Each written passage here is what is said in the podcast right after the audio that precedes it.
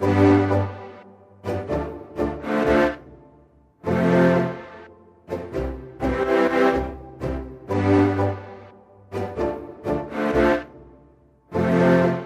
herzliches Hallo zu Folge 127 des Frontispitz Literatur Podcasts.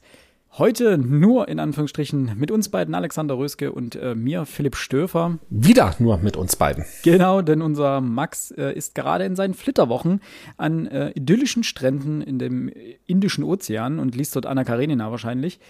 Ähm, dementsprechend, liebe Hörerinnen und Hörer, begrüßen wir zwei lustigen drei euch zu einer weiteren kleinen äh, Buchbesprechung Heute sprechen wir über ein Buch eines äh, chinesischen Autors, der mittlerweile allerdings in Frankreich wohnt, der schon 1984, glaube ich, nach Frankreich emigriert ist. Dazu gleich mehr.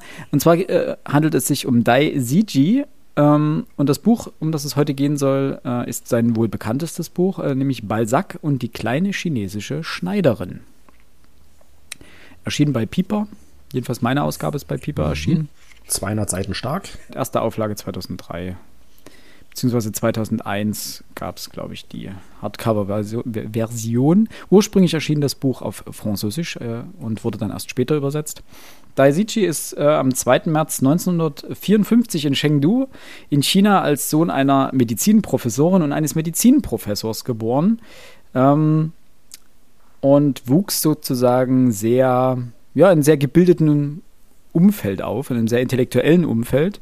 Und als Sohn eben zweier Intellektueller fiel er auch der Kulturrevolution gewissermaßen zum Opfer und wurde zwischen 1971 und 1974 zur Umerziehung in ein Bergdorf in Sichuan äh, geschickt. Und viele seiner dort gesammelten Erfahrungen verarbeitete er in seinem Erstlingsroman, nämlich eben Balzac und die kleine chinesische Schneiderin. Und erst nach dem Tod Maus studierte er Kunstgeschichte und emigrierte dann 1984 nach Paris und ist neben seiner Karriere als Schriftsteller vor allen Dingen als Regisseur und Drehbuchautor tätig. Ähm, das heißt, er hat sich auch mehr, eigentlich doch, genau, er hat sich mehr als äh, Regisseur ähm, verdient gewissermaßen als als Romanautor. Äh, hat aber selber mal gesagt, dass seine Filme nicht sehr populär sind, weil sie nicht massentauglich sind. Aber auch die Verfilmung zu diesem Buch stammt ebenfalls von ihm. Also da hat er auch selber Regie geführt. Zu den autobiografischen Parallelen kommen wir dann gleich noch. Erstmal ähm, fasst euch Alex jetzt kurz den Inhalt des Buches zusammen. Ja, du hast es ja schon genannt, äh, einige biografische Details sind in diesem Werk mit aufgetaucht. Äh, es handelt letztlich von den beiden Schülern, wenn man so möchte, äh, dem namenlosen Ich-Erzähler der Geschichte und äh, seinem besten Freund Lu, die beide samt aus äh, ja, akademischen, aus Ärztefamilien stammen, die aber zur kulturellen Umerziehung eben ebenfalls wie der Autor in ein äh, Bergdorf verfrachtet werden, um dort ähm, innerhalb der chinesischen Kulturrevolution gewissermaßen den Kommunismus ähm, anerzogen zu bekommen. Dort in diesem Dorf, beziehungsweise nicht weit von diesem Dorf entfernt, lernen sie eine kleine chinesische Schneiderin kennen. Und äh, beide verlieben sich in diese Frau und zugleich eröffnet sich ihnen die Möglichkeit, einer ihrer Freunde ist in einem Nachbardorf untergekommen, ebenfalls zur Umerziehung, und dieser hat heimlich einen ledernen Koffer voll mit westlicher Literatur mitgebracht. Ähm, die beiden bekommen davon Wind und wollen jetzt unter allen Umständen diesen Koffer stehlen. Ähm, nicht zuletzt deswegen, weil sie hoffen, eben mit Hilfe der Literatur das Herz der kleinen chinesischen Schneiderin gewinnen zu können. Ob ihnen das gelingt, so kommen wir gleich. Ähm, und das war es tatsächlich auch schon wieder inhaltlich. Ohne jetzt zu tief ja. greifen zu wollen. Der Philipp nickt. Sehr gut. Das ist richtig. Ja. Oder hast du noch was anzumerken? Nein.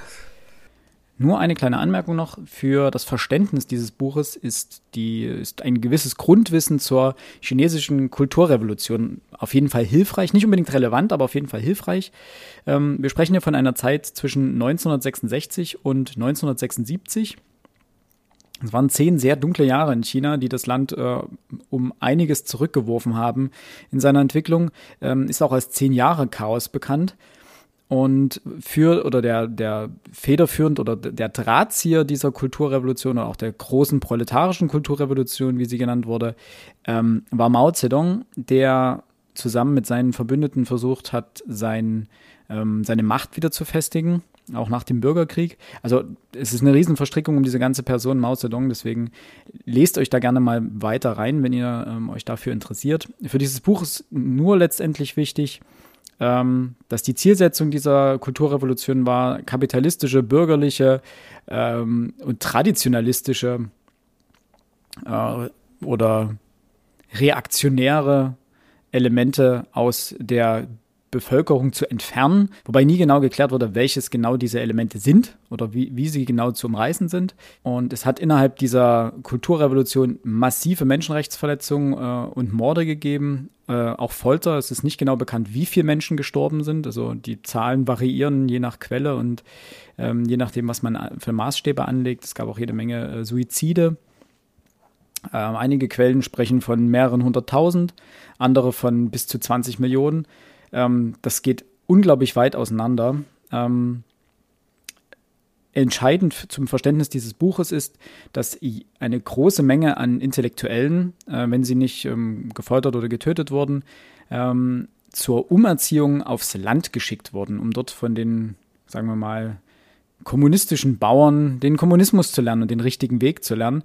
Ähm, das ist auch eine Art der physischen und psychischen Misshandlung letztendlich, da diese Menschen, die da hingeschickt wurden, den, ja, der Willkür dieser ähm, Dorfvorsteher ausgeliefert waren, waren.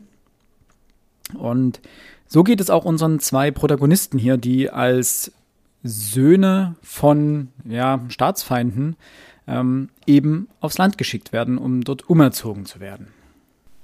Gut, das erstmal zum groben Inhalt des Ganzen. Ähm, dann würde ich dich um deine Kurzeinschätzung bilden. Bitten, Alex. Ja, als es hieß, was wir hier lesen, ähm, war ich alles andere als erfreut. Im Gegenteil, äh, ich bin nur kein allzu großer Fan französischer Literatur und auch nicht allzu großer Fan ähm, asiatischer Literatur, wenngleich es da natürlich wahnsinnig tolle Bücher gibt. Aber das, was wir hier im Podcast gelesen haben aus diesen beiden ähm, Kulturbereichen war jetzt nicht unbedingt das, was mich jetzt groß überzeugt hat. Und dann sagt der Philipp, ey, wollen wir hier nicht einen Chinesen lesen, der aus auf Französisch schreibt? Da dachte ich, uh, pff.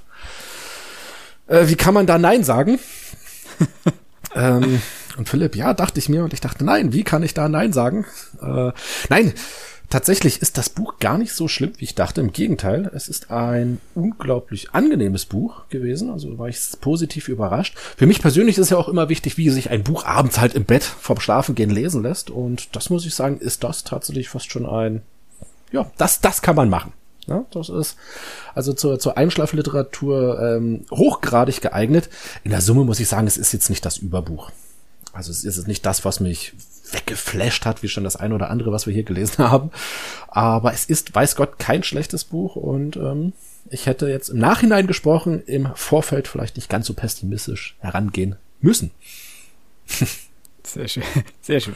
Das freut mich sehr. Also ich hatte gehofft, dass es, dass wir das so als Zwischenbuch äh, dazu packen, äh, reinpacken können, während ähm, Max wie gesagt nicht da ist. Ich glaube, als das ist es auch perfekt geeignet. Also das ist so ein Kleinod, was man durchaus mal lesen kann. Ja, was, was, was. Absolut. Ja. Ich fand das wirklich ein sehr leichtes Stück mhm. Prosa. Also es liest sich wirklich sehr, sehr angenehm weg. Es ist ein wunderschöner Schreibstil. Ähm, er hat sehr viel Wortwitz. Die Ironie, die darin liegt, mag ich sehr gerne. Ähm, die Geschichte ist jetzt keine absolute neue Geschichte. Es ist eine Dreiecksbeziehung letztendlich, die aber komplett ohne Pathos und Dramatik auskommt. Das ist, das ist, glaube ich, das größte oder die größte Errungenschaft dieses Buches für sich selbst und für den Text. Ähm, ich hatte ja beim letzten Mal vorgelesen, was hier hinten drauf steht, nämlich dies ist die schönste Liebeserklärung des Jahres an die Literatur, an das Leben, an die Ironie, an eine Frau. Es ist außerdem die frecheste, charmanteste Lektion zum Thema Freiheit. Wenn Sie nur einen Roman dieses Jahr lesen wollen, lesen Sie diesen. Er wiegt 100 andere auf. Ob das Buch diesem Anspruch gerecht wird, werden wir, glaube ich, am Ende feststellen in unserem Fazit. Aber diese Leichtigkeit hat dieses Buch auf jeden Fall. Und die Art und Weise, wie sich diese Dreiecksbeziehung entspinnt und auch ohne, diese, ohne so ein Drama auskommt, bei dem man die Augen rollt, weil man es schon hundertmal gelesen hat, macht das Ganze einfach so wunderschön lesbar. Und die Rolle, die die Literatur in diesem Buch spielt, ist traumhaft schön und was am Ende, wie die ganze Geschichte ausgeht. Gefällt mir ausnehmend gut. Ähm, das soll es jetzt erstmal spoilerfrei gewesen sein zur Kurzeinschätzung.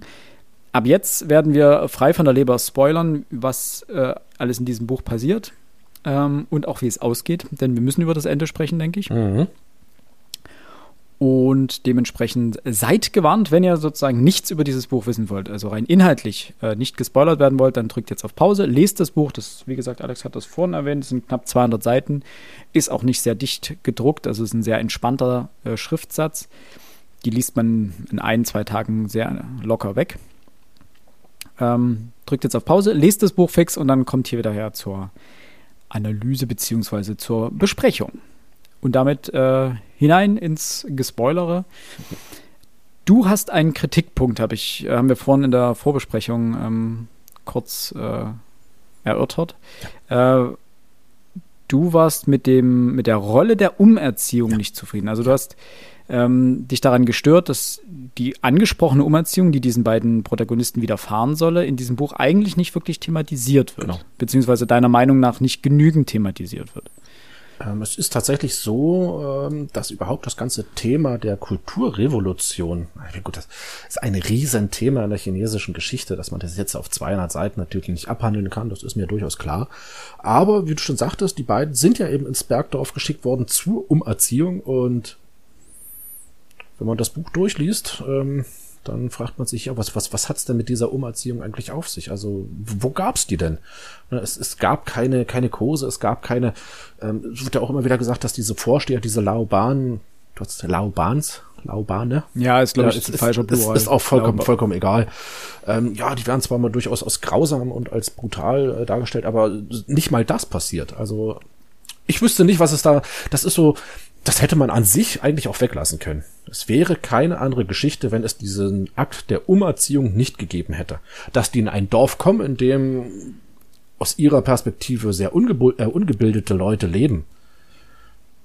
Geschenkt, ne? Aber die Umerziehung als solche, Vielleicht hat es die aber auch tatsächlich nicht gegeben. Also das war so wahrscheinlich dieser, dieser, dieser, dieser große Traum der, der Ideologen, der äh, Ideologen, der, der kommunistischen Ideologen. Ähm, wir, wir schicken die, die Akademiker raus aufs Land, wo sie den Kommunismus lernen und dann kommen die halt in eine Region rein, wo letztendlich leben die dort auch bloß ihr Leben. Ne? Und großkommunistisch ist das nicht, was die machen. Also empfand ich jetzt so beim Lesen dieses Buchs. Aber ich habe schon rausgehört, da bist du etwas anderer Meinung.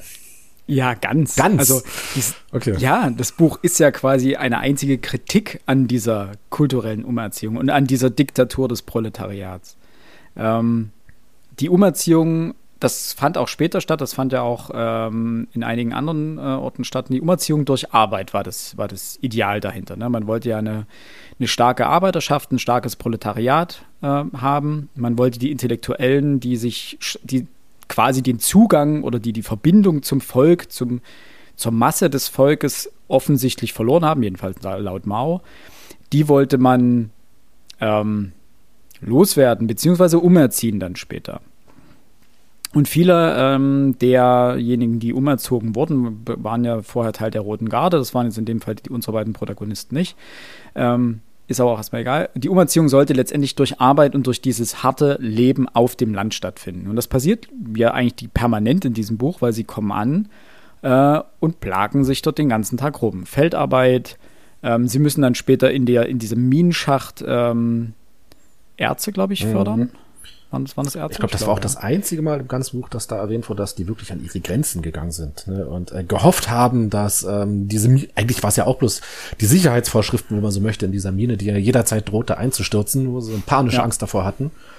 Aber ja. ähm, wenn man jetzt so die Beschreibung der Arbeit auf dem Reisfeld sich mal durchliest, ähm, gut, also das ja, also mag hart gewesen sein, aber es, es wurde halt nicht beschrieben. Also es wurde jetzt auch nicht beschrieben im Sinne von, dass die da dran kurz davor waren zu zerbrechen und und ähm, ne, oder oder einen riesigen inneren Kampf führen müssten, um eben nicht zu zerbrechen und an ihren eigenen Idealen festzuhalten. Das gibt's in diesem Buch halt einfach nicht. Also das ist so. Da gebe ich dir vollkommen ja. recht. Also die Arbeit wird nicht in diesem extremen Umfang beschrieben, wie wir es zum Beispiel bei Mäusen und Menschen hatten wir es ja, ja äh, wo es wo diese Plackerei ein bisschen, oder? Verwechsel ich das gerade? Glaube. Sie als Landarbeiter? Ja, die, die kommen diese permanente Armut und und und ähm, das gibt's da bei Mäusen. Da wird die, diese die die sozialen Zustände werden extremer dort beschrieben. Äh, bei Mäusen und Menschen zum Beispiel. Das stimmt, das ist hier nicht der Fall. Also hier wird es ist eher sehr nüchtern, also es wird ja alles aus der Sicht des Ich-Erzählers mhm. beschrieben, des Namenlosen. Ähm, und er beschreibt das sehr nüchtern und sehr distanziert. Äh, und überwertet das nicht. Also er ist auch diese, diese alltäglichen Plagereien sind nicht Hauptbestandteil dieses Buches. Man hat das Gefühl, deswegen meinte ich vorhin, es ist vielleicht hilfreich, sich ein bisschen zu dem Thema zu belesen vorher. Ähm, man hat das Gefühl, dass dieses Buch auch an LeserInnen adressiert ist, die sich durchaus der Hintergründe bewusst sind. Muss man nicht zwangsläufig, um das Buch zu lesen und zu verstehen, ähm, aber es bietet einem natürlich einen besseren Zugang. Ähm, ja, sie sind auf diesem ärmlichen Bergdorf. Man merkt auch, äh, sie haben nicht viele Kleidungsstücke, ähm, die müssen sie sich irgendwie zusammen äh, glauben und die, manche werden ihnen geschenkt oder sowas. Es gibt Flöhe dann, die ihnen das Leben zur Hölle machen. Sie müssen Gülleeimer äh, von A nach B tragen und auf die Felder bringen. Ähm, sie müssten mit einfachsten Mitteln wirklich dieses Reisfeld bestellen. Die Unterkunft ist schimmlig und muffig und, und riecht. Genau. Ähm, ist undicht etc. Das stimmt ja. Genau, und die Zustände, wo, das hatte ich äh, zwischendrin irgendwo gelesen, dass die Zustände in den, diesen armen oder ärmlichen chinesischen äh, Dörfern zu dieser Zeit sehr gut beschrieben sind. Also sowohl diese Pfahlbauten, in denen sie wohnen, ähm, auch wenn sie jetzt nicht umfangreich beschrieben sind. Das ist jetzt wirklich kein, ähm, was habe ich als guten Vergleich, kein, keine Tolkienische Beschreibung der stundenlang Felder, Wiesen und Auen dort beschreibt und die Beschaffenheit jeglicher Hütten und Häuser und Einrichtungsgegenstände. Das passiert überhaupt nicht. Denn der eigentliche Punkt oder die eigentliche relevante Handlung ähm, ist ja die Literatur, die ihnen sozusagen ähm, den intellektuellen Ausweg aus dieser Situation bietet. Weil, das muss man dazu sagen, wir hatten ja vorhin gesagt, sie sind als zwei Oberschüler, ähm, als Intellektuelle sozusagen zur Umerziehung gekommen. Aber im Gegensatz vieler anderer, die die Möglichkeit hatten, irgendwann als umerzogen zu gelten, hatten sie eigentlich äh, wahrscheinlich nie die Chance, dort wegzukommen, weil sie dank ihrer Eltern oder ihrer Familie als äh, Volksfeinde eingeschätzt wurden oder eingestuft wurden.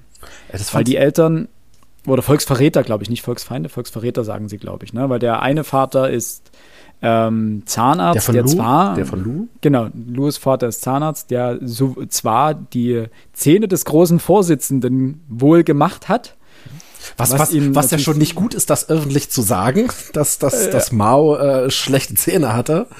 genau. Aber? Aber er hat natürlich auch noch den Kardinalsfehler begangen und auch die Zähne seines Kontrahenten gemacht. Schein und damit, das ist natürlich, damit zählst du als Volksverräter und deine ganze Familie sippenhaft ist, ist sippenbehaftet auch gleich mit volksverräterisch eingestuft. Und dementsprechend kommen die beiden eigentlich mit keiner Aussicht auf, ähm, auf ein gutes Ende dorthin. Und wir wissen am Ende der Geschichte auch nicht, was, wie es mit den beiden ausgeht. Also ob sie irgendwann dort wieder wegkommen. Also klar, irgendwann ist die, war die Kulturrevolution vorbei und viele von den Jugendlichen kamen wieder zurück, wie es ja auch Daisichi, also dem Autor, ähm, widerfahren ist. Und dementsprechend äh, besteht die Chance, aber zu der Zeit, in der es spielt und aus der Perspektive der beiden Erzähler hat man nicht das Gefühl, dass sie irgendwie damit rechnen, dass sie irgendwann wegkommen dort. Ähm, sie gehören zu dem, zu den elitären Club der drei aus tausend, die es schaffen können, ne?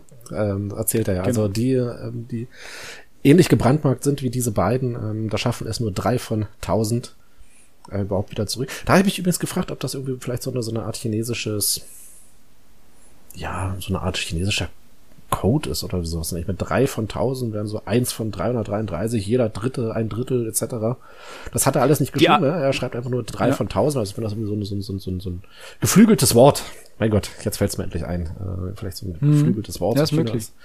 Okay. Oder einfach nur eine andere Ausdrucksweise davon. Ne? Das ist klar. Ja. Also das, wie gesagt, da, da das teile ich dahingehend nicht. Ich fand das, das ist eigentlich der eigentliche Hauptbestandteil dieser Geschichte, diese Auflehnung ähm, gegen die diese Umerziehungszustände. Und das kommt ja auch dauernd vor. Also wir haben es ganz am Anfang äh, mit dem Laoban, der nicht weiß, was eine Geige ist. Mhm. Ähm, und dazu, da kommt es ja zu einer absolut schrägen Szene.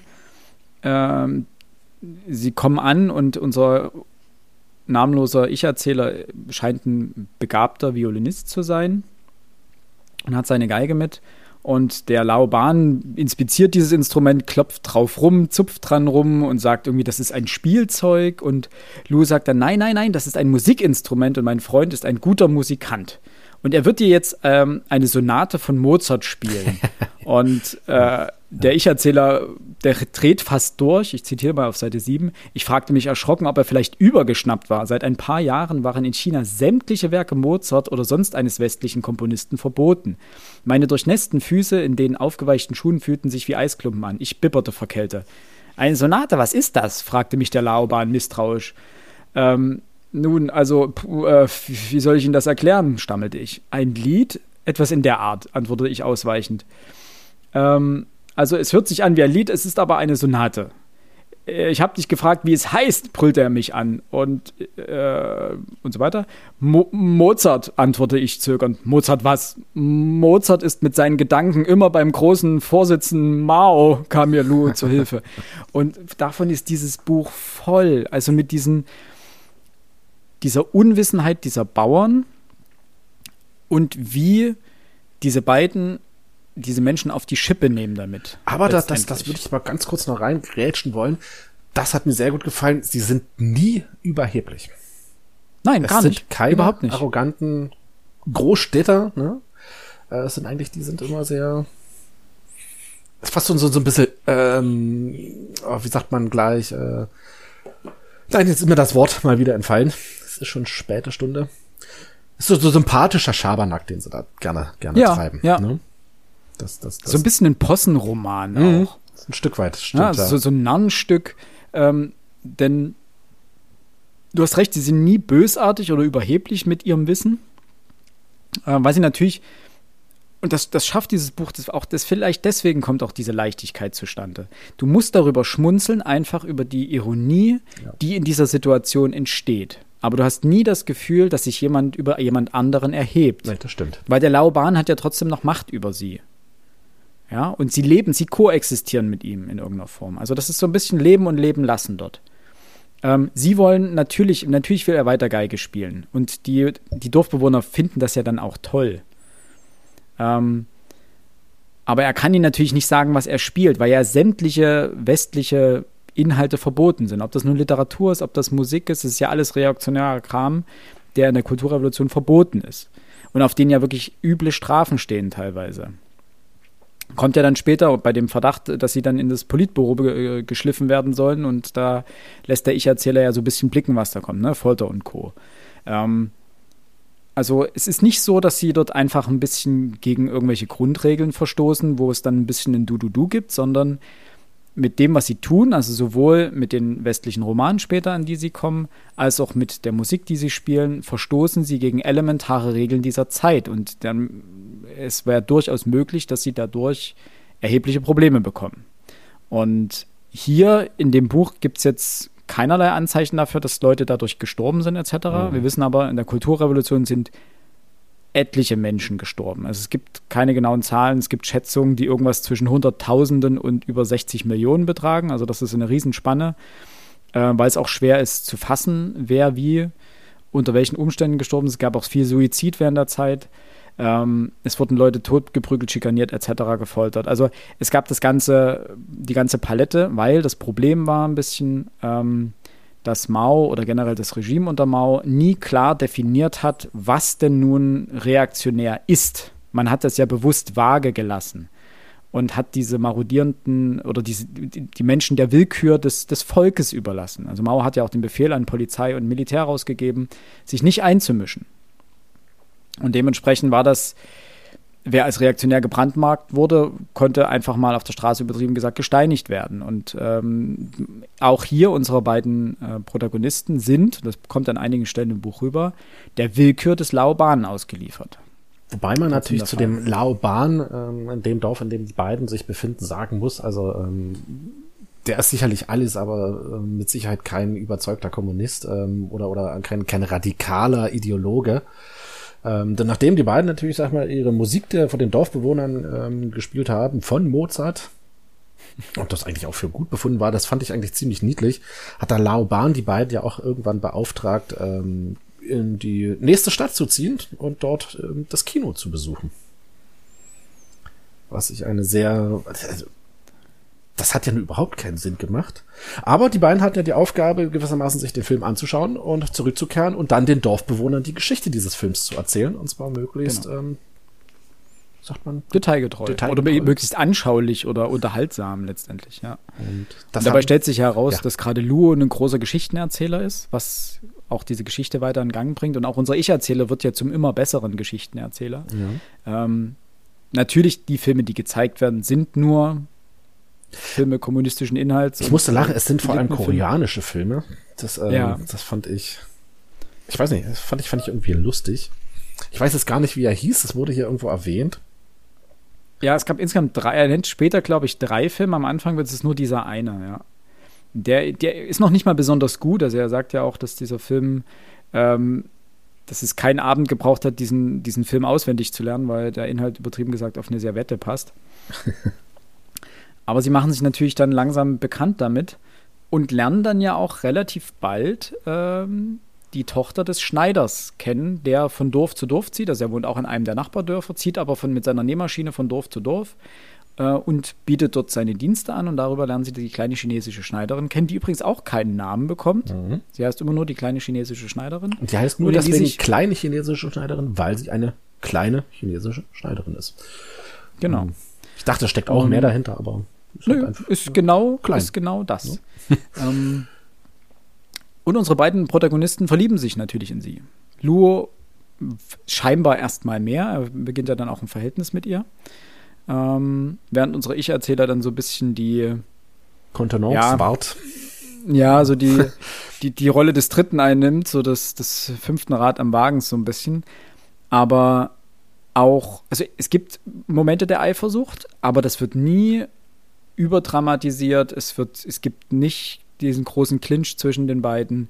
Das fand ich unglaublich schön. Das fand ich, fand ich. Also ich fand es richtig schön, wie er diese Geschichte auflöst bzw. weiterführt. Sehr, sehr gut, dass du das vorhin und jetzt auch wieder angesprochen hast. Ähm, als ich das gelesen habe, dieses Buch, und dann kommen halt eben genau, man lernt die diese kleine chinesische Schneiderin kennen und beide verlieben sich in die. Das ist so wie das, dieses, dieses typische Momente, wo du denkst, okay, der eine verliebt sich in sie, der andere wird eifersüchtig, es kommt schon Streit und zum Bruch der beiden Freunde. Ähm, und da hast du vollkommen recht, und da bin ich dem Autor auch hochgradig dankbar. Das passiert nicht. Das passiert im gesamten Buch nicht. Du hast recht, es gibt so, ich glaube, zwei oder dreimal wird es erwähnt, dass er, dass er ähm, eifersüchtig ist, wobei das vermutlich auch eher die, die Situation ist und nicht unbedingt sein Kumpel als solches. Oft, ja. Ähm, ne, aber es, es spielt keine Rolle. Also es gibt keinen Zwist zwischen den beiden, es gibt keinen Streit. Ähm, das Mädel muss nicht drunter leiden und das war tatsächlich sehr, sehr schön zu lesen, dass man es nicht gelesen hat. Dass es nicht dazu ja. kam, ne? Das ist so, weil das wäre diese, diese typische Geschichte, wie du auch schon dachtest, die hundertfach erzählt wurde. Es geht auch anders, wie wir hier in diesem Buch sehen. Gott sei Dank. Und ich fand den Twist schön, der sich am Ende ergeben hat. Weil diese Geschichtenerzählernummer weitet sich ja dann aus, weil sie eben von ihrem Freund, der im Nachbardorf wohnt, dem Brillenschang, der nur so genannt wird, weil er eben eine Brille trägt. Also ganz häufig werden die Menschen einfach nur so äh, benannt, äh, nach wie sie aussehen ähm, oder was sie sind der hat scheinbar einen Koffer. Ein Lederkoffer, wie du es vorhin schon beschrieben hast. Und am Anfang überlegen sie ja, da sitzen sie ja da und fabulieren und denken darüber nach, was in diesem Koffer drin sein könnte. Und das Einzige, und das, das finde ich eigentlich so schön, das Einzige, worauf sie kommen, was so geheimnisvoll sein könnte, was so versteckenswert ist, sind westliche Bücher. Und ihr Verdacht stellt sich dann tatsächlich auch als begründet raus. Mhm. Ähm, und sie suchen nun einen Weg, wie sie an diesen Koffer rankommen und an diese Bücher rankommen, weil sie ähm, das hatte ich vorhin, glaube ich, kurz schon erwähnt. Äh, unser Ich-Erzähler sagt irgendwann, in dem Moment, wo wir endlich gelernt hatten, so gut zu lesen, gab es nichts zu lesen mehr. Außer eben weil ganzen. Die, weil die Kulturrevolution alles verboten hat. Genau. Was nicht im Sinne Maos gewesen ist, ja. Genau. Und das Schöne ist, ähm, sie haben sich dann auch, sie lagen dann nächtelang wach und haben sich überlegt, welche Titel darin äh, enthalten sein könnten. Und haben dann auch im, im Schein der Petroleumlampe ganz viele verschiedene eine Liste für sich sozusagen aufgestellt, was da alles drin sein könnte. Don Quixote oder äh, die großen ähm, berühmten Romane, äh, die, die, drei streitenden Reiche, der Traum der roten Kammer oder Pflaumenblüten in goldener Vase, also auch ähm, Werke der chinesischen Literatur, die ja auch zum Teil verboten waren. Ähm, Und sie kommen aber am Anfang überhaupt nicht an diese Bücher ran. Und erst als der Brillenschrank dann letztendlich seine Brille verliert und selber seine Arbeit nicht mehr ausführen kann und sie ihm dann sozusagen zu Hilfe eilen, bekommen sie ihr erstes Buch, nämlich Balzac, äh, Ursula Mirouet, glaube ich, ist das erste Buch, was sie Mhm. bekommen. Und das äh, entfacht ja Louis Liebe zu Balzac. Und ähm, unser Ich-Erzähler schreibt sich ja dann auch die schönsten Stellen dieses Buches auf die Innenseite seiner Jacke. Hatte ich am Anfang auch kurz so die Befürchtung, ähm, dass, das, dass die Jacke so ein Problemding wird, dass man da irgendwann später wird die Jacke entdeckt und dann gibt es deswegen irgendwie Stress. Kam überhaupt nicht, fand ich toll. Einfach nur für ihn und weil er dieses, ähm, dieses Werk so geschätzt hat, beziehungsweise den Inhalt so geschätzt hat, dass er sich das auf die Jacke geschrieben hat. Weil er konnte nicht alles abschreiben, er hatte auch kein Papier, also hat er es aufs nächstbeste geschrieben und musste halt eine Auswahl treffen. Das fand ich einen ganz schönen Punkt. Und dann beginnen die beiden der kleinchinesischen Schneiderin, also Fanny Luo zu Beginn, ähm, diese Geschichten zu erzählen aus den Büchern. Weil Luo ja am Anfang sagt, kannst du gleich was dazu sagen, wie du das fandest, er wollte ihr sozusagen also hier im Buch ist die kleine chinesische Schneiderin eine Analphabetin, kann gar nicht lesen. Ähm, und er wollte ihr sozusagen das Wissen bringen oder sie, äh, sie lehren oder da hat man so ein bisschen das Gefühl, dass ähm, ja, er ihr das Wissen bringen möchte, beziehungsweise sie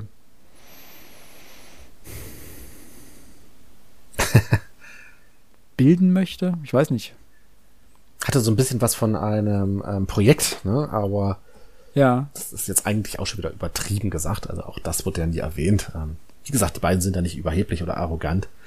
Er tut es ja wirklich, um gewissermaßen auch sie selbst erobern zu können. ja Nicht ne, aber auch ein bisschen, Ja? um sie zu beeindrucken und um sie Ja, zu klar. formen. Also so ein bisschen, er möchte sie ändern. Wobei sie sich ne? natürlich da auch gerne beeindrucken lässt. Also Genau, sie, sie hört natürlich. ja aufmerksam zu Genau. und ist auch sehr begeistert von dem, was er ihr erzählt. Äh, da wollte ich dich mal fragen, hast du ähm, von Balzac mal was gelesen? Also wüsstest du mit dem Autor umzugehen? Ähm, ich tatsächlich nicht. Auch nicht. Ich habe auch von ihm nichts gelesen, überhaupt nicht, nein. Okay. Also der Name ist mir ein Begriff, ähm, aber ich habe von ihm nichts gelesen. Also ich hatte gerade geguckt, ich habe leider zu viele Klebezettel drin. Es gab ja eine Liste von Büchern, die sie gefunden haben Mhm. ähm, und noch ein paar andere Hinweise darüber, äh, was noch drin war. Also äh, Roman Roland war noch mit dabei. Ähm, dann Ähm, Melville? wir- Gogol Genau, Mel. und ähm, Flaubert. Wird er so ausgesprochen? Genau, dann haben wir, was haben wir noch? Robinson Crusoe haben wir noch mit dabei. Auf, Rind- also wird angesprochen, müssen Sie also gelesen haben in irgendeiner Form. Äh, der Graf von Monte Cristo, äh, Ja. Dumont ist das, glaube ich, ne? Ja. ja. Ähm, das fand ich übrigens eine wunderschöne Szene, wie er über diesen Grafen von Monte Cristo gesprochen hat. Äh, von diesem, wie er sie, das ist ja letztendlich das Buch, was er dann dem Vater der kleinen chinesischen Schneider, Schneiderin, Schneiderin äh, sieben Nächte lang erzählt, als der bei ihnen zu Gast in dem, dem Pfahlhaus ist.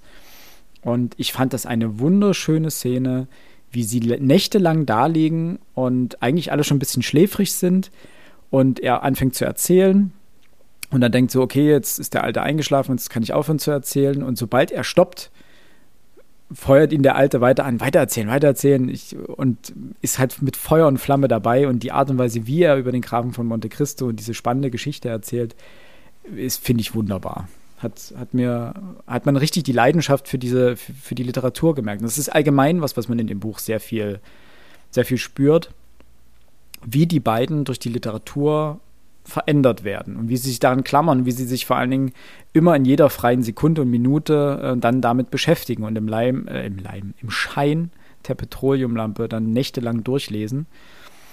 Äh, die drei, die chinesische Schneiderin auch. Das wird Die später nochmal wichtig. genau- Ne? Später auch, genau. Ähm, und dann kommt es ja letztendlich dazu, dass sie die Möglichkeit suchen, diesen Koffer zu stehlen, weil der Brillenschang abreisen möchte, da er von seiner Mutter eine Vermittlung zu einer Zeitung bekommen hat. Da vielleicht noch, Ähm. das ist, ähm, das hatten wir vorhin ein bisschen ausgelassen. Ähm, die Frage nämlich, warum ähm, Balzac überhaupt so eine, so eine große Wirkung auf die, die beide oder vor allem auf Lou hatte. Ähm, wie gesagt, genau. Äh, Brillenschang hatte die Bücher und ähm, Brillenschang hatte die Bücher in seinem Koffer versteckt und wollte natürlich nichts verraten, was drinne ist. Die beiden haben ihn gelöchert. Natürlich sind da Bücher drinne. Gib uns da gefälligst eins. Und Brillenschang hat gesagt, nein, mache ich nicht. Und jetzt bot sich für ihn die Möglichkeit, ähm, wie du gerade sagtest, die Mutter ähm, hatte ihn an eine Zeitungsredaktion mehr oder weniger verwiesen. Und wenn er für diese Zeitungsredaktion die Texte und die, die, die Melodien von, wie stand drinne, von den Liedern, die die Dorfbevölkerung in den Bergen singt, genau. aufschreiben und sammeln könnte, ähm, wenn er davon genug gesammelt hat und an die Zeitung äh, schickt, darf er für die Zeitung arbeiten und das wäre für ihn den Ausweg eben aus dieser Umerziehung. Und das Dumme ist bloß, dass in den Dörfern, äh, den er, den er, den er, den, den, die er besucht hat, die er, wo er nachgefragt hat, es gibt keine Lieder, die tauglich sind, ähm, um so der Partei Zeitung gewissermaßen zu übergeben. Und die beiden ähm, bieten sich dann an, nach dem Motto, pass auf, es gibt, nein, es gab ja hoch oben in den Bergen diesen alten. Den Müller. Den Müller. Genau. Genau. Der, Genau. der alle Lieder kannte. Und zu dem ist er ja hin und wollte sich von ihm gewissermaßen ähm, die Lieder vorgesungen oder vorgetragen haben, damit er sie aufschreiben kann. Und der Alte, der ist oder Lutscht. lutscht Steine, die in Salz Steine, eingelegt Steine, sind. die in Salz eingelegt sind. Großartige Szene. Und ähm, Brillenschlange hat gesagt, also nachdem ihm da der Müller so einen Stein angeboten hat, nee, will ich nicht. Und daraufhin war der Alte so beleidigt, dass er ihm gewissermaßen gar nichts vorgesungen hat, sodass Ja. ja. Brillenschlag in sein Dorf wieder zurückkehren musste, ohne der Zeitung irgendwie auch nur einen Text ähm, liefern zu können. Und unsere beiden ähm, Helden der Geschichte boten ihm gewissermaßen an, wenn sie es schaffen, ähm, ihm die Geschichten und Lieder zu entlocken, dann äh, bekommen sie auch ein Buch aus dem Koffer und Brillenschang willigt ein und die beiden verkleiden sich als Parteikader. Oh, das war, das war auch so Das großartig. war was wirklich, wirklich niedlich waren und ziehen dort gewissermaßen als, ähm, ich weiß gar nicht, nicht nur als Parteikader, sondern als ähm, Äh, doch als Parteikader und sein äh, Sekretär. sein Sekretär, genau. Genau, er lässt sich Und- ja dann auch so von der kleinen chinesischen Schneiderin, die ja jetzt mit zur Mittäterin wird gewissermaßen, ein, ein Mao-Rock schneidern mit goldenen Knöpfen dran. Und dann stapfen die zwei da hoch und versuchen den Alten zu überreden. Denn sie suchen ja authentische, von revolutionärer Romantik getragene Lieder. Das war ja immer wieder der Begriff davon. Und Das Einzige, was der Alte halt vorsingen kann, waren total versaute Texte und halt wirklich diese Ja. Folklore-Lieder, die es wahrscheinlich überall auf der Welt gibt. Und äh, die, beiden, äh, die beiden feiern gewissermaßen mehr oder weniger mit oben, trinken auch ordentlich, ähm, schreiben sich aber auf irgendwelche Blätterchen dann die ganzen Texte auf und übergeben die am nächsten Tag äh, oder halt im übernächsten Tag dann dem Brillenschank und der fällt aus allen Wolken und sagt, ich kann so eine Scheiße gewissermaßen nicht an die Zeitung senden, seid ihr denn bekloppt? Ist aber auch, wie die beiden sich bei dem Müller kugeln, weil sie gehen ja wirklich dahin, eben als Parteikader verkleidet. Und ihnen wird ja auch überall gesagt, ja, ja, die alten Volkslieder und die boah, wirklich revolutionär und äh, genau das, was das urige kommunistische, der urige kommunistische Grundgedanke, der da lebt. Und sie kommen an und der Alte fängt an zu singen. Ich kann jetzt mir kurz ein Lied vortragen. Sag mir, sag mir, was ist der Graus einer alten Laus? Das Wasser, wenn es kocht, das Wasser, wenn es kocht. Das ist der Graus einer alten Laus. Und die kleine Nonne, sag mir, sag mir, wofür ihr graust, bloß vor den alten Mönchen, graust dem jungen Nönnchen. Und die beiden zereiern sich sowas davon, weil sie ja wirklich ernsthaft davon ausgegangen sind, dass dort oben revolutionäre Lieder mit romantischem Charakter, romantisch-kommunistischem Charakter, äh, gesungen werden und dann kommt dort so ein Schmuddelkram und ein Lied muss wie das andere gewesen sein. Das ist, oder, oder schlimmer als das davorige. Oder genau. schlimmer als das davor. Und die, dazu kommt noch, sie saufen die ganze Zeit und lutschen die Salzkiesel. Und wie sie sich dort komplett zereiern und eben in den Brillenschrank das Zeug bringen und der sie einfach anschreit und sagt, er kann überhaupt nichts davon gebrauchen. Aber er hat dann, dieser Brillenschrank hat dann natürlich die grandiose Idee, er bräuchte ja diese Lieder bloß etwas umschreiben, damit die eben einen revolutionäreren Charakter besitzen. Und ähm, das tut er auch. Ähm, er gibt den beiden Freunden aber dann natürlich dann, wie versprochen, ähm, ein Buch und es ist Balzac. Das ist der eine Punkt. Und nachdem er. Nee, Moment. Das Buch bekommen sie beim ersten Mal, als sie ähm, ihm helfen, als er seine Brille verloren hat. Da bekommen sie Balzac. Und hier wollten sie wieder ein Buch haben. Hier kommt er aber selber dann auf die Idee, also erst schreit er sie an, sie kriegen überhaupt nichts, weil äh, er dichtet es einfach um. Äh, er kann damit nichts anfangen, so rum. Ähm, und dann kommt er auf die, Okay. Hm? genau, Okay. und dann Ja, kommt ja, er auf ja. die Idee, er könnte es ja umdichten, sagt aber April, April, ihr bekommt gar nichts. Und dann kommt ja irgendwann, dann vergeht ja eine gewisse Zeit, sie kommen nicht an die Bücher ran und sie haben auch keinen Kontakt mehr dann zu dem Brillenschang. Aber er hat dann Texte, die umgedichteten Texte an die Zeitung geschickt und die Genau. waren, sind dann wahrscheinlich so wohlwollend aufgenommen worden, dass man ihm eben angeboten hat, du kannst zu uns kommen. Und Genau. jetzt kommen wir eben zum wichtigsten Punkt der Geschichte, wenn man so möchte. Zu dem Ähm, Punkt, wo, wo dessen Mutter dann in das Dorf kommt und die unsere Protagonisten erfahren. Das ist nicht der wichtigste Punkt. Der wichtigste kommt, glaube ich, danach. Ähm, Würde ich sagen, aber können wir Es, nein, nein, du hast, nein, das ist, es ist halt bloß dieser große Wendepunkt, denn äh, Brillenschang wird, oder ja, nicht will, wird ein ähm, Fest veranstalten, auf dem er gewissermaßen seinen Abschied nicht nur kundtut, sondern diesen Abschied auch feiert und seine Rückkehr in die Gesellschaft, wenn man so möchte, feiert. Und diesen Moment nutzen unsere beiden Freunde aus, um in die Hütte des Brillenschang einzubrechen Und den Koffer zu stehen, genau. und den Koffer zu stehen, was ihnen noch einigen Turbulenzen ähm, dann tatsächlich auch gelingt. Genau. Findest Weil sie gehen ja auch davon Ach so, hm? Nee, Hm? genau. Sie gehen ja dann auch davon aus, dass äh, sie nicht verraten werden können. Selbst wenn der Brillenschrank mitbekommt, dass der Koffer weg ist und er auch weiß, wer den Koffer hat, kann er natürlich nichts verraten, weil dann müsste er zugeben, dass er verbotene Literatur besitzt. Dementsprechend kommen sie auch tatsächlich mit diesem Diebstahl davon. Mhm. Ähm, und es vergehen immer wieder Ze ungenannte Zeiten letztendlich. Also es ist nicht ganz klar, wie viel Zeit zwischen den einzelnen Episoden vergeht. Ist, manchmal steht einfach nur, es vergeht einige Zeit, ohne da genauere Informationen ähm, mitzuteilen oder dass wir genauere Informationen bekommen. Ähm, auf jeden Fall äh, entwickelt sich währenddessen die ganze Zeit die, Ge- die Liebesgeschichte zwischen Luo und der kleinen chinesischen Schneiderin. Sie schlafen auch mehrmals miteinander. Und irgendwann reist Luo dann ab er muss für eine gewisse Zeit, weiß ich, habe ich jetzt gerade nicht im Kopf, ob das genannt wird, aber es muss für eine gewisse Zeit weg. Also ich glaube, es sind mindestens einen Monat, der, der er Freigang bekommen hat. Und ich bilde ihm ein, dass drin steht, dass er etwas länger sogar weg ist. Genau. Ähm, war nicht eine Verwandte von ihm äh, krank geworden? Genau. sowas? Genau. Ähm, und deswegen durfte er sozusagen weg und bat oder bittet unseren Ich-Erzähler, auf die kleine chinesische Schneiderin aufzupassen. Ähm, Auch da war wieder dieser Moment, wo ich dann dachte, okay, vielleicht kann Jetzt- dieser Ich-Erzähler das ja ausnutzen, um sich eben an Genau. die kleine chinesische Schneiderin ranzumachen. Auch oder da, ich dachte, hm, Ja? Entschuldigung. nein, auch da großen Dank an den Autor. Auch das, es ist ja kein Spoilern, passiert eben nicht. Gott sei Dank. Ich hatte auch gedacht, eventuell, dass, dass es andersrum ist, dass die kleine chinesische Schneiderin sich dann in ihn verliebt erstmal.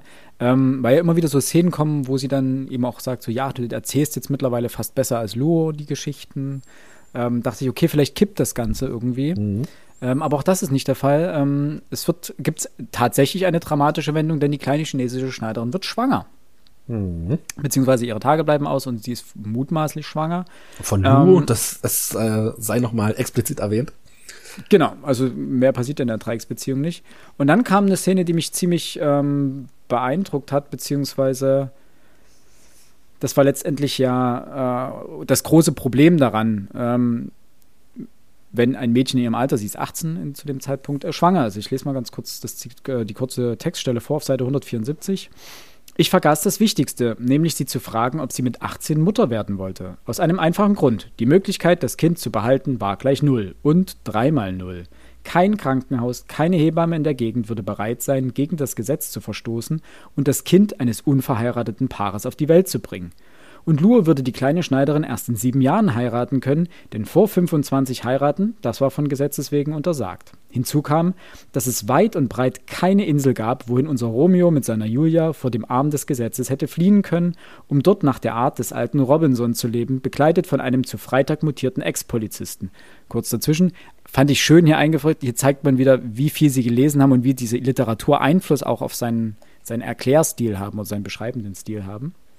Jeder Quadratzentimeter unseres Landes stand unter der wachsamen Kontrolle der Diktatur des Proletariats, die ganz China überzog wie ein riesiges, perfektes, lückenloses Netz. Als sie sich beruhigt hatte, zogen wir gemeinsam alle Möglichkeiten einer Abtreibung in Betracht. Wir berieten uns hinter dem Rücken ihres Vaters, suchten nach der unauffälligsten, nach der sichersten Lösung, die das Paar vor einer politischen, einer administrativen Strafe und vor dem Skandal rettete. Die scharfsichtige Gesetzgebung, und das ist halt wieder diese krasse Ironie und dieser Angriff letztendlich darauf, die scharfsichtige Gesetzgebung schien alles vorgesehen zu haben, um sie in die Enge zu treiben. Sie konnte ihr Kind vor der Heirat nicht auf, den, auf die Welt bringen. Heiraten durfte sie nicht und das Gesetz verbot die Abtreibung. Also es ist letztendlich eine ausweglose Situation, ähm, in der auch kurz geschildert wird, was Frauen in, in ihrer Situation dann teilweise tun. Entweder gehen sie zu irgendeinem Quacksalber, irgendeinem Kräuterkundler und lassen sich irgendwelche Kräuter geben, die laut unserem Ich-Erzähler entweder sie töten, das Kind töten oder irgendwie alle vergiften. Ähm, scheinbar war auch vom Dachspringen eine ja. Option für eine Abtreibung oder ein Versuch einer Abtreibung. Äh, also das, wie gesagt, die Gesetzgebung treibt diejenigen Frauen absolut in die Enge. Und die einzige Option, wie sie rauskommen können, ist in dem Fall, dass äh, der Ich-Erzähler in die nächste größere Stadt geht und äh, einen Gynäkologen aufsucht, nach ein bisschen hin und her ähm, und ihn letztendlich mit westlicher, also mit der Literatur besticht, diese Abtreibung durchzuführen. Und das funktioniert auch. Die kleine chinesische Schneiderin überlebt. Das geht alles gut aus. Dahingehend. Ähm, das fand ich aber eine wahnsinnig bedrückende Szene, weil sie letztendlich diese Auswegslosigkeit äh, der Frauen in dieser Zeit beschreibt, wenn sie äh, solche Probleme hatten. Ähm, weil sie können nichts richtig machen letztendlich. Ähm, das stimmt. Und äh, dann, hm, bitte? Er gibt, er gibt dem Arzt, äh, nachdem die OP dann geglückt ist, äh, übrigens zwei Bücher. Hm. Nämlich die, von, von Balzac, diese Ursula Mirouet. Und äh, dann auch noch den Johann Christoph. Und das ist so die, diese, was ich, was ich dich, bevor wir die Aufnahme hier gestartet hatten, ähm, hatte ich dich ja auch schon gefragt gehabt, wegen, wegen der Bücher. Es würde mich wahnsinnig interessieren, was in diesen Büchern drinne steht. Ob das irgendwo eine symbolische Bedeutung hat, ähm, Bezug, nicht nur auf die Bezug auf die Abtreibung, sondern vielleicht auch auf die bisherige Geschichte. Also wenn das da draußen irgendjemand weiß, vielleicht hat ja jemand diese Bücher gelesen und kann das ausgerechnet diese beiden Bücher ähm, als als als ähm, Bezahlung dem Arzt übergeben wurden, das würde mich wahnsinnig interessieren. Ja. Ich hätte eine These dazu. Ja. Ähm, Ursula Mirouet ist das Lieblingsbuch von Luo mhm. und Johann Christoph ist das Lieblingsbuch unseres äh, Ich-Erzählers. Ähm, und letztendlich gibt er sozusagen das ihnen beiden wichtigste, also in Abwesenheit von Luo stellvertretend, mhm. äh, das ihnen beiden wichtigste literarische Werk für das Wohl der chinesischen Schneiderin sozusagen, dem Arzt. Das zweite gibt er einfach dazu. Er hat ja nur eins versprochen an sich, mhm. das zweite gibt er ja von sich aus dazu. Ähm, das ist ja letztendlich schon ein relativ großes Opfer, das er damit bringt. Er hätte ja auch irgendein anderes geben können. Ne? Er gibt aber ja, das, was, was er immer wieder erwähnt, was ihm das wichtigste Buch war. Hm. Das du recht war, so, war so meine Interpretation der Szene. Also kann natürlich sein, dass es noch in irgendeiner Form, ähm, es ist bestimmt hilfreich, wenn man die Bücher kennt und deren Inhalt kennt. Ich meine, schon allein die Szene, die ich gerade vorgelesen habe mit Romeo und Julia und Robinson Crusoe, klar, das sind nun zwei Werke, die ich kenne und damit kann ich die Referenz verstehen. Ähm, bei den anderen, die kenne ich nicht, dann gibt es vielleicht noch eine Referenz, die ich nicht verstehe oder die wir nicht verstehen in dem Fall. Ähm, jetzt aber zu meiner alles entscheidenden Frage. Mhm. Wie fandest du das Ende? Wir sind ja noch in der Spoilerphase drin, ne? Wir können frisch Freitag spoilern. Ich kann natürlich auch erstmal ganz kurz für unsere Hörerinnen und Hörer das Ende kurz vorwegnehmen. Äh, und dann kannst du dein, deine Meinung dazu äh, mhm. Die interessiert mich sehr. Ähm, es kommt dann letztendlich dazu, dass die kleine chinesische Schneiderin plötzlich scheinbar, also scheint wieder ein bisschen Zeit vergangen zu sein, drei Monate nach der Abtreibung, ähm, plötzlich das Dorf verlassen will, also ihr Dorf verlassen will. Sie näht sich die alte Mauerjacke um, die unser Ich-Erzähler vorher getragen hat, als er bei dem Müller war. Ähm, sie lässt sich von ihrem Vater weiße Tennisschuhe mitbringen aus der Stadt. Ähm, sie schneidet sich die Haare kurz, also sie macht eine Transformation durch, gewissermaßen. Mhm. Und holt sich auch hinter dem Rücken ihres Vaters vom Kreiskomitee alle möglichen Papiere, die sie braucht, um das Dorf zu verlassen und in die Stadt zu gehen. Und sie sagt auch, äh, ihrem Vater dann, sie möchte ihr Glück in der Stadt versuchen. Und die beiden Protagonisten erfahren davon, rennen ihr den Berg hinunter hinterher und treffen sie dann auch an, ähm, an einem kleinen, an einem kleinen See, glaube ich, oder sowas, oder an einem kleinen Bach. Und unser Ich-Erzähler bleibt in einiger Distanz stehen und während Luo sich sozusagen mit der kleinen chinesischen Schneiderin ausspricht. Genau. Und dann lese ich jetzt einfach mal kurz die, die letzten Sätze des Buches vor. Denn die haben mich wahnsinnig beeindruckt und ich fand, dieses, dieses Ende kam unerwartet und hat der Geschichte wirklich einen, einen sehr guten, eine sehr gute Wendung gegeben.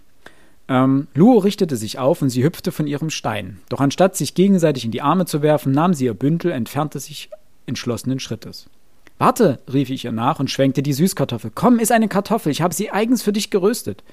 Mein erster Ruf ließ sie nur noch schneller laufen, mein zweiter noch schneller und mein dritter verwandelte sie in einen davonfliegenden Vogel. Sie wurde kleiner und kleiner und verschwand. Luo setzte sich zu mir ans Feuer. Er war blass, verlor aber kein Wort über das, was geschehen war. Das war ein paar Stunden vor dem Auto der Fee gewesen. Ähm, damit ist gemeint, dass die beiden, das ist eine Szene vorher, äh, abends zusammensitzen und sämtliche Bücher verbrennen. Und dann kommt sozusagen die Erklärung, warum. Ähm, sie ist gegangen, stellte ich fest. Sie will in eine große Stadt, entgegnete er. Sie hat von Balzac gesprochen. Ja und? Sie hat gesagt, sie habe dank Balzac etwas begriffen, dass die Schönheit der Frau ein unbezahlbarer Schatz ist. Und damit endet dieses Buch. Das kam unerwartet, ne? Absolut. Ähm, Deswegen alles, alles, was du jetzt erzählt hast äh, von der Szene, ähm, dass, dass sie abends zusammensitzen und die Bücher verbrennen, äh, bis hin ähm, zu dieser kleinen Rückerinnerung, und das passiert ja am, am, am Tag vorher, dass die, die kleine chinesische Schneiderin eben ähm, ihren Vater Richtung Stadt verlässt und damit auch die beiden verlässt, das geschieht auf den letzten neun Seiten. Mhm. Ja, unmittelbar vorher war gerade die, die Aktion mit der Abtreibung gewesen. Mhm. Ähm, Lu ist, wie wir ja wussten, noch immer nicht zurück. Er ist immer noch irgendwo bei seiner Familie. Und ähm, der Ich-Erzähler und ähm, die Schneiderin sind eben gerade im Krankenhaus und die Abtreibung wurde durchgeführt. So, dann gibt's diesen Cut eben auf die Zeit drei Monate später. Und auf diesen letzten neun Seiten, wie gesagt, äh, ist die Entwicklung, dass, dass die kleine chinesische Schneiderin die beiden verlässt. Es kam tatsächlich unerwartet, weil ich dachte eben in dem Kapitel vorher mit der, mit der, mit der Abtreibung noch, okay, Lu wird zurückkommen und ähm, ich hatte ja gesehen, dass es nur noch ein paar Seiten zu lesen sind. Und ich bin jetzt eigentlich davon ausgegangen, okay, ähm, Luo kommt zurück äh, und die beiden, ja, werden ein Paar und, und der Ich-Erzähler, so, der findet auch irgendwann mal seine, seine große Flamme. Also dieses, dieses typische, was, was man, ähm, was man so bei Liebesgeschichten ja, ich sage jetzt einfach mal erwartet. Ähm, deswegen war dieser Kontrapunkt, dass sie die beiden verlässt, ähm, für mich eigentlich sehr interessant zu lesen. Und auch da habe ich mich gefreut, weil das eben nicht diese typische, dieses typische Ende ist, was man ähm, aus Liebesgeschichten kennt. Ähm, wo ich mich extrem schwer getan habe, war eine Deutung, warum sie es tut. Okay. Ähm, man kann jetzt eine Deutung, kurz Zwischenfrage, eine Deutung, ja. die du gelesen hast oder eine Deutung, die du jetzt daraus entnommen hast? Ähm, ich oder? habe tatsächlich nur eine Deutung gelesen und beziehungsweise mhm. die habe ich noch nicht mal komplett durchgelesen, weil da dachte ich mir, nee, jetzt warte ich mal ab, wir besprechen das hier mal schön. Ähm, gelesen hatte ich eben, dass die Literatur, die die beiden ihr vorgelesen oder vorgetragen, nacherzählt haben, wie auch immer man das jetzt nennen möchte, äh, zu einer Emanzipation dieser Frau geführt hat. Ähm, um, ja da hatte ich dann aber diese Interpretation dann auch schon wieder abgebrochen, habe es nicht weiter gelesen, also ich weiß auch nicht, wie die Interpretation jetzt weitergeht. Das Einzige, was mir noch eingefallen wäre, sie will zurück, also was heißt sie will? Sie will in eine Stadt. Sie will also meiner Perspektive zurück in die Stadt, ähm, an einen Ort, in dem ihr aus der größten der ja, gefährlichsten Situation, äh, gesellschaftlichen Situation, nämlich ihrer Schwangerschaft herausgeholfen wurde. Ja, sie war als, als Schwangere in ihrem Bergdorf, es, es wäre nicht gut gegangen. Ja, wie, wie, du vorhin ja schon vorgelesen hast, sie hätte das, weder das Kind zur Welt bringen können, noch hätte sie eigentlich das, das Kind abtreiben dürfen. Sie wäre sicherlich auch gesellschaftlich in dieser Dorfgemeinschaft, in diesen Dorfgemeinschaften drumherum ähm, eine geächtete Person gewesen. Ihr Vater wäre sicherlich, ähm, der, der Familienname wäre nicht mehr rein gewesen, aber in der Stadt wurde ihr geholfen. Also eigentlich den Ort, aus dem die beiden ja kamen, der Ort der der Intelligenz der Intellektuellen, ich weiß nicht, ob man das so ausdrücken kann, und an aber, diesen Ort will sie eben gehen. Ja? Aber das spricht ja für die Deutung der Emanzipation. Das spricht für die Deutung der Emanzi äh, Emanzipation. Mhm. Ich habe nur gesagt, ich habe es nicht weitergelesen. Ach so. Ja, also ich habe keine Ahnung, wie es dort weitergeht, wie dort weiter ähm, argumentiert wird. Du wolltest erstmal das besprechen, bevor du sozusagen genau, die Meinung von so, außen. Ja, das okay. ist jetzt so meine Deutung dessen. Und da ja. ich jetzt nicht der große Meister der Deutungen bin und diese Deutung ja letztlich endet bloß diese mit diesen dreieinhalb Sätzen, die ich da gelesen habe, jetzt überhaupt zustande bekommen hatte. Ähm, keine Ahnung. Also an sich hat mir das Ende sehr, sehr gut gefallen. Also, es ist nicht dieses typische Ende, es ist nicht das Ende, was ich erwartet habe. Ähm, für sowas bin ich ja sowieso immer gut, äh, immer zu haben. Es ist kein Happy End im klassischen Sinne. Wir wissen auch nicht, was mit den beiden, ähm, also mit Lou und dem Ich-Erzähler passiert. Wir wissen auch nicht, was mit der ähm, Schneiderin passiert. Wir wissen überhaupt nicht, was, was auch, was, was aus ihrem Vater wird, was diese Situation, äh, was, was, was dieser Gang in die Stadt ähm, generell auslöst in der Dorfgemeinschaft. Das alles bleibt komplett offen. Aber ich find's nicht schlimm. Also ich kann nee. mit diesem, ich kann mit diesem Ende leben. Also dieses Buch ist nicht so, dass ich jetzt da sitze, äh, ja super, ne? Ähm, es lässt mich nicht unbefriedigt zurück. Es ist voll und Im ganz okay, dass sie die beiden verlässt. Punkt. Im Gegenteil sogar, ähm, ich würde sogar sagen, es überspitzt oder überspitzt ausgedrückt, ich kann mir schwer ein besseres Ende für dieses Buch vorstellen. Denn das, was alle, ich als was ich erzählt hatte, wäre zu kitschig gewesen. Genau, alle anderen hätten sozusagen das eigentliche Ziel in irgendeiner Form. Ich habe das so überhaupt nicht erwartet. Also es ist ja geradezu zu schön. Also dieses ganze Buch ist eine Liebeserklärung an die Literatur. So habe ich es gelesen. Das, mhm. das spricht auch, das springt ja auch aus allen möglichen Zeilen entgegen. Man sieht auch die, den, den Fable des Autors für den Film, also weil die, die Filmvorführungen haben ja eine gewisse Rolle in diesem Buch. Aber hauptsächlich geht es um die Literatur und wie die Literatur die beiden Protagonisten verändert und wie die, beiden, die Literatur der Schlüssel zum Herzen der kleinen chinesischen Schneiderin ist. Also sie, nachdem sie, sie haben ja sozusagen von Anfang an versucht, nicht nur die, das für sich zu haben, sondern auch ganz schnell das als Schlüssel sozusagen zum Herzen der kleinen chinesischen Schneiderin interpretiert und genutzt.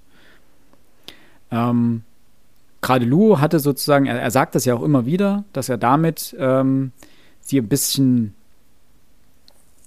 weltfreulicher machen möchte, weltfraulicher vielleicht machen möchte. Er will ihr sozusagen, er will ihr das, das Wissen schenken, die, den Zugang zur Literatur schenken. Er, sie kann ja am Ende lesen, wenn sie geht.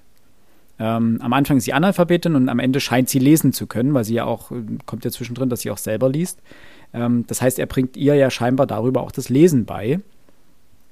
Ähm, aber letztendlich ist sie es, die darüber bestimmt, was sie mit ihrem Leben anstellt. Also die Literatur öffnet ihr ja die Augen für die Möglichkeiten, die sie hat. Und dann ist es keins dieser Bücher, was dann darauf zurückfällt und sagt, oh okay, ich bleibe bei dem Mann, der mir das gezeigt hat, sondern es ist ja eine emanzipatorische Geschichte. Denn sie erfährt durch die Literatur, was möglich ist. Auch, die, auch unser Ich-Erzähler erfährt das ja. Ne? Es gibt ja ganz viele Bücher, wo er, wo er sagt, äh, er hat ja kein, keine, kein Verständnis von Liebe, von Sex, von, von, mhm. von der Gefühlswelt etc.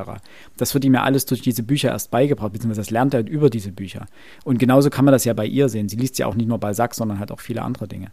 Ähm, und diese Vielfalt der, äh, der, dieser Literatur ähm, zeigt halt irgendwie, welche, welche Gefühle und welche Illusionen Kultur, äh, Literatur wecken kann.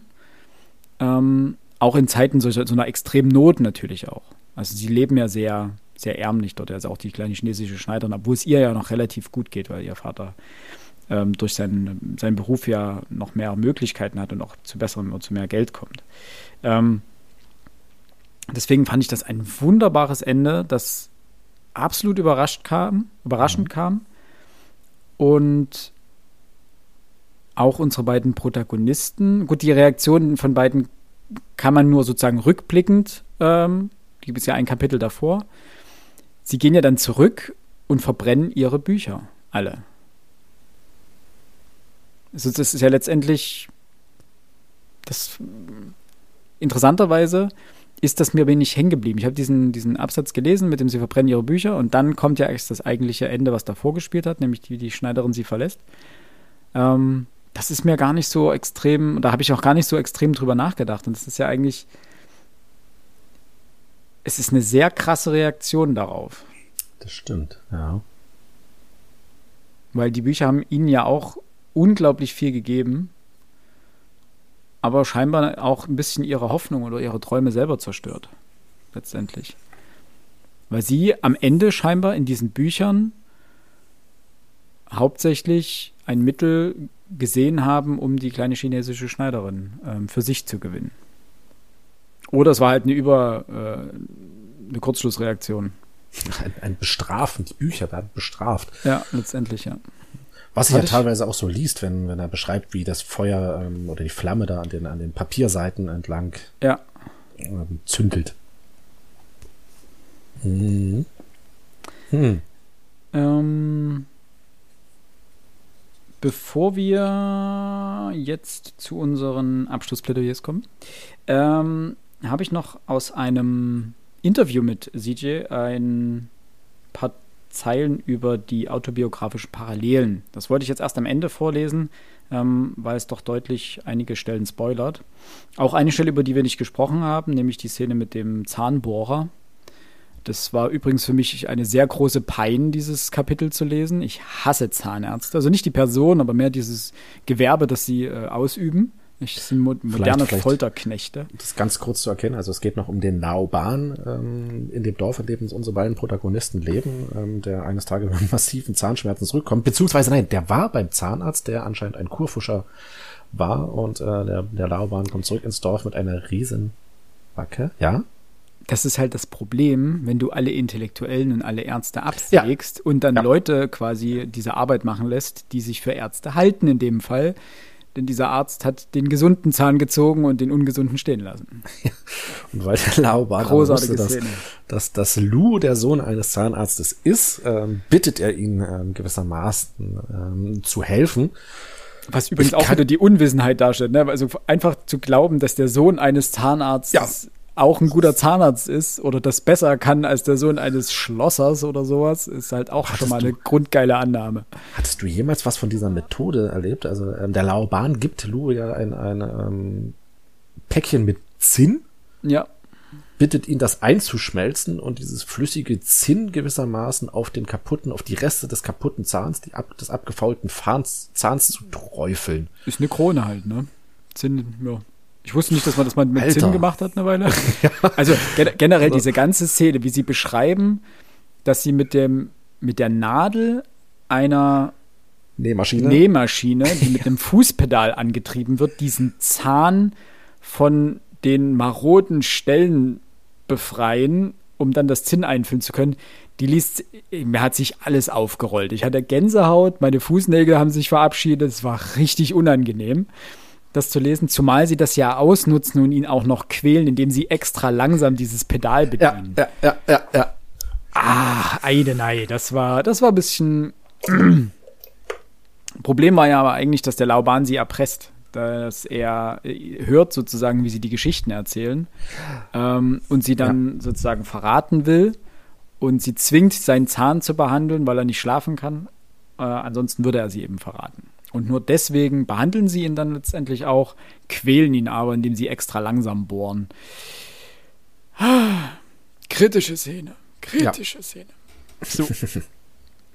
äh, jetzt äh, ein kurzes Zitat über, ähm, oder ja genau, aus dem Interview mit CJ über die Parallelen des Buches. Ich dachte nicht, dass der Stoff als Film jemanden interessieren würde. Ich wollte einfach diese Geschichte schreiben, um Zeugnis abzulegen. Ich wollte meine sehr persönlichen Erinnerungen weitergeben. Damals hatte ich allerdings schon drei Filme gemacht, aber die waren nicht sehr erfolgreich. Meine Filme sind einfach nicht kommerziell gedacht. Die Geschichte ist von wahren Personen und Begebenheiten inspiriert. Das Mädchen hat beispielsweise wirklich in dem Dorf gelebt, aber sie war keine Schneiderin, sondern eine Bäuerin. Ich wollte mich aber ein wenig von der Umgebung der Berge distanzieren. Diese junge Bäuerin war sehr schön und es war mein Freund, der in sie verliebt war. Schon damals, als ich dort war, hatte ich eine Geschichte im Kopf, aber ich habe so lange gewartet, weil es eine Sache gab, die ich gerne hineinbringen wollte.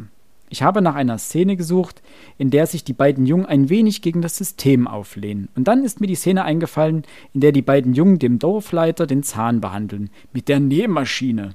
In Wirklichkeit hat es diesen improvisierten Zahnbohrer in den Bergen natürlich nicht gegeben. Die Bäuerin habe sich in der Realität auch emanzipiert. Am Anfang war sie eine sehr einfache Persönlichkeit.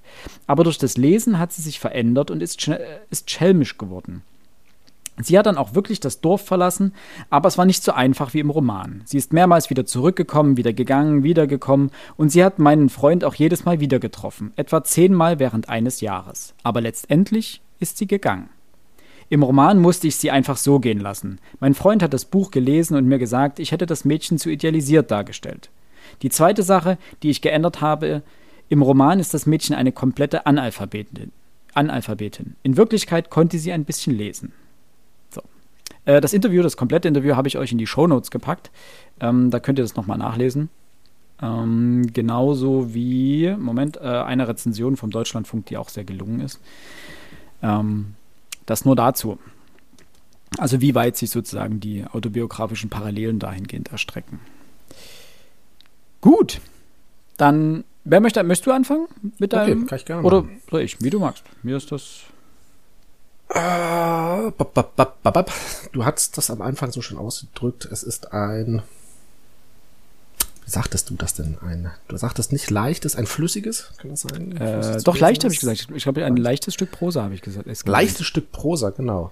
Ähm, den Faden möchte ich doch aufnehmen und weiterführen. Äh, Du hast ja vollkommen recht. Es ist ein sehr, sehr schöner, ein sehr flüssig geschriebener Schreibstil, den er uns hier vorlegt. Mit einer Geschichte, die jetzt nicht wahnsinnig neu ist, aber ich sag mal, einige neue Details ähm, enthält, die mir persönlich sehr gut gefallen haben. Eben diese Dreiecksgeschichte, die eben nicht in einer Katastrophe endet und das Ende, welches ähm, herauskommt. Es ist ein wundervolles Buch abends zum Einschlafen, dabei bleibe ich nach wie vor. Das liegt sicherlich auch an dieser Leichtigkeit. Es ist zweifellos meiner Meinung nach, vielleicht kannst du das jetzt eher bestätigen, auch sicherlich ein tolles Buch, um es im Zug oder in der Straßenbahn oder sonst wo auf Reisen zu lesen. Es ist in meinen Augen jetzt nicht das eine Buch, was du mit auf die einsame Insel nehmen würdest. Ähm, da gibt's nicht zu viel her. Es ist da vielleicht auch nicht tief genug. Vielleicht ist es da auch zu Ach, das, das klingt jetzt so böse, zu seicht, ne? Das ist jetzt aber auch überhaupt nicht böse, böse gemeint. Ähm, machen wir es kurz, lange Rede, kurzer Sinn. Ich würde dem Ganzen sieben wirklich sehr wohl gemeinte Punkte geben. Sieben, sieben Nähnadeln geben. Und ähm, es ist kein Buch, welches ich nicht empfehlen würde, überhaupt nicht. Ähm, wer partout nicht wissen will, äh, weiß, was er lesen soll, der macht hiermit nicht, nicht viel falsch, denke ich. Es ist schön, dass wir das Buch in direkter, äh, im direkten Anschluss an Ingeborg Bachmann gelesen haben. ja. Denn, Äh, Ähm, ja. ich glaube, da habe ich gesagt, dass Literatur will ja auch gelesen werden, oder wir haben darüber gesprochen, dass Literatur ja nicht darüber nur gelesen werden will, um zu ana- analysiert zu werden, um mehr Eb oder um Deutungsebenen aufzumachen, sondern auch einfach um des Lesens willen, um das Gefühl, das beim Lesen entsteht. Und bei diesem Buch entsteht ein wunderbares Gefühl, nämlich diese absolute Leidenschaft für Literatur. Also wer gerne liest, der hat einfach Spaß an diesem Buch.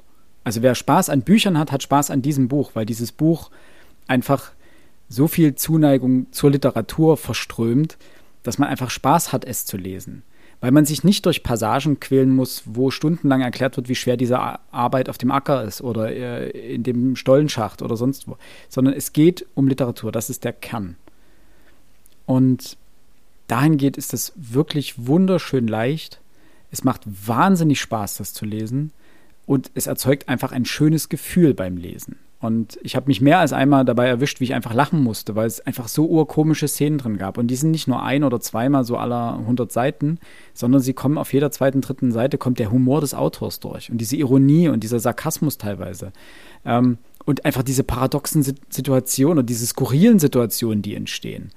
Also auch als unser Ich-Erzähler bei äh, im Vorzimmer vom äh, Gynäkologen sitzt und diese ähm, Funktionärsfrauen dort sitzen und sich irgendwie über ihn lustig machen, beziehungsweise ihn dort hänseln oder sowas. Und letztendlich er aber der intellektuell Überlegene ist. Ähm, tolle Szenen. Also, und die kommen am laufenden Band und das macht einfach wahnsinnig viel Spaß.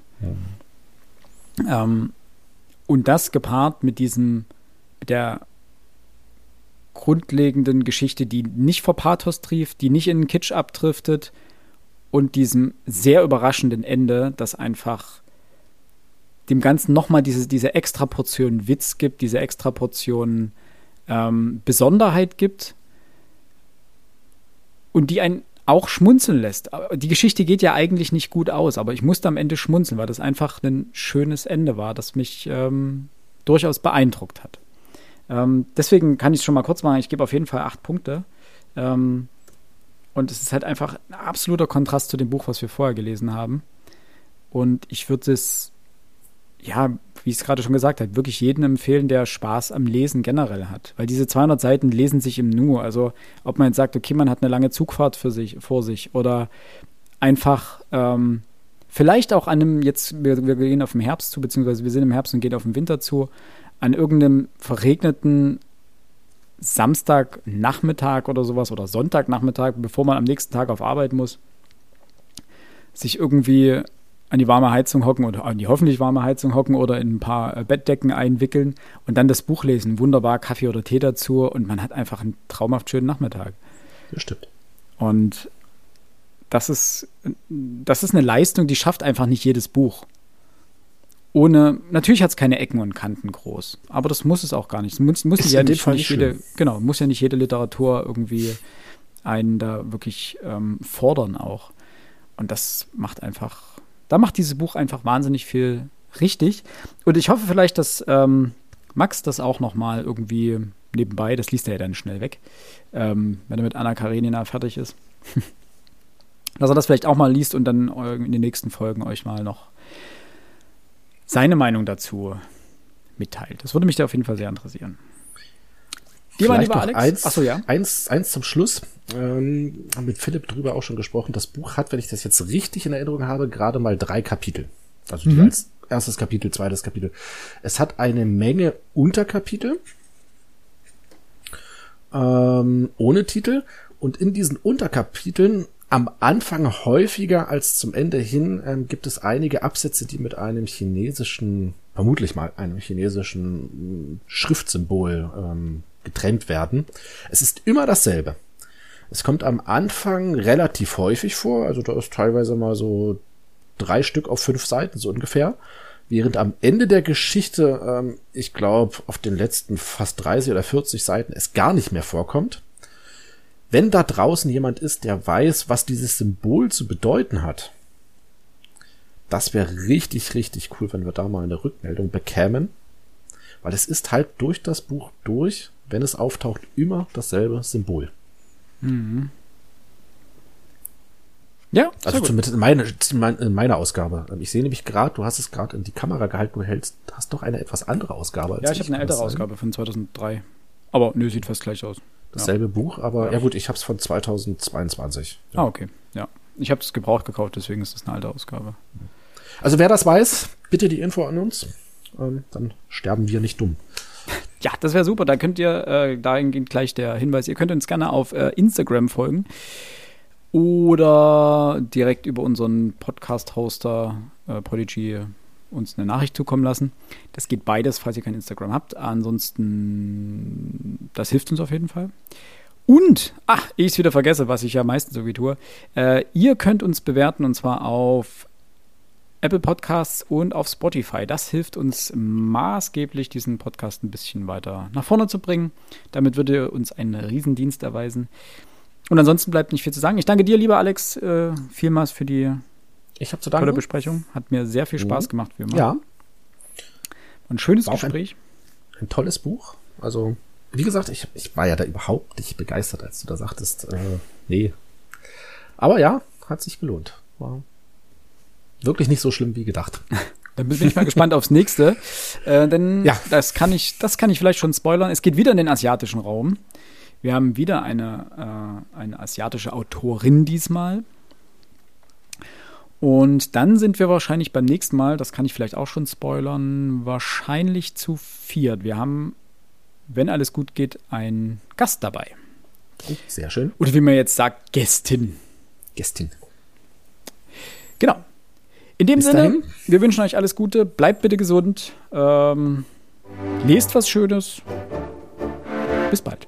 Macht's gut. Tschüss. Tschüss.